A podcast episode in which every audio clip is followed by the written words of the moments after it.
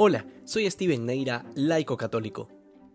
El Evangelio de hoy nos muestra un diálogo bastante duro entre Jesús y los judíos. O bueno, más que un diálogo, es una enseñanza, dado que Jesús no esperaba necesariamente la opinión de los judíos al respecto, y en el fondo es una enseñanza que se convierte en advertencia.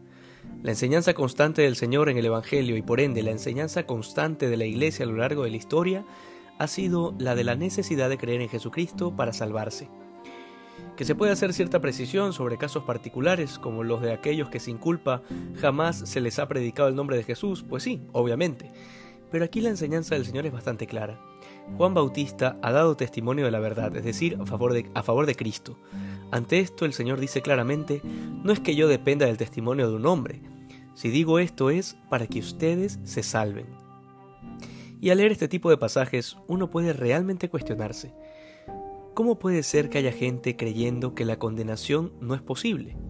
Que todos nos vamos a salvar sencillamente porque sí, que para salvarse basta con ser buena gente. El pasaje de hoy nos pone frente a frente a la necesidad de creer en Cristo para salvarse. Sobre esto siempre habrá quien sostiene el argumento de que Dios condena y castiga al que piensa diferente, al que decide no creer.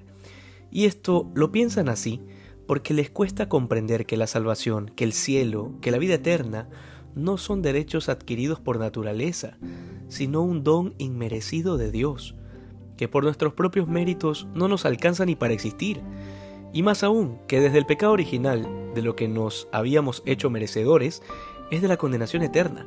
Sin embargo, Dios, en su gran misericordia, decidió encarnarse en el seno de la Virgen y salvar al que quiera salvarse, es decir, darle vida a aquel que quiere beber de la fuente de la vida eterna, y por otro lado, respetar la decisión de quien quiere morir en su propia voluntad.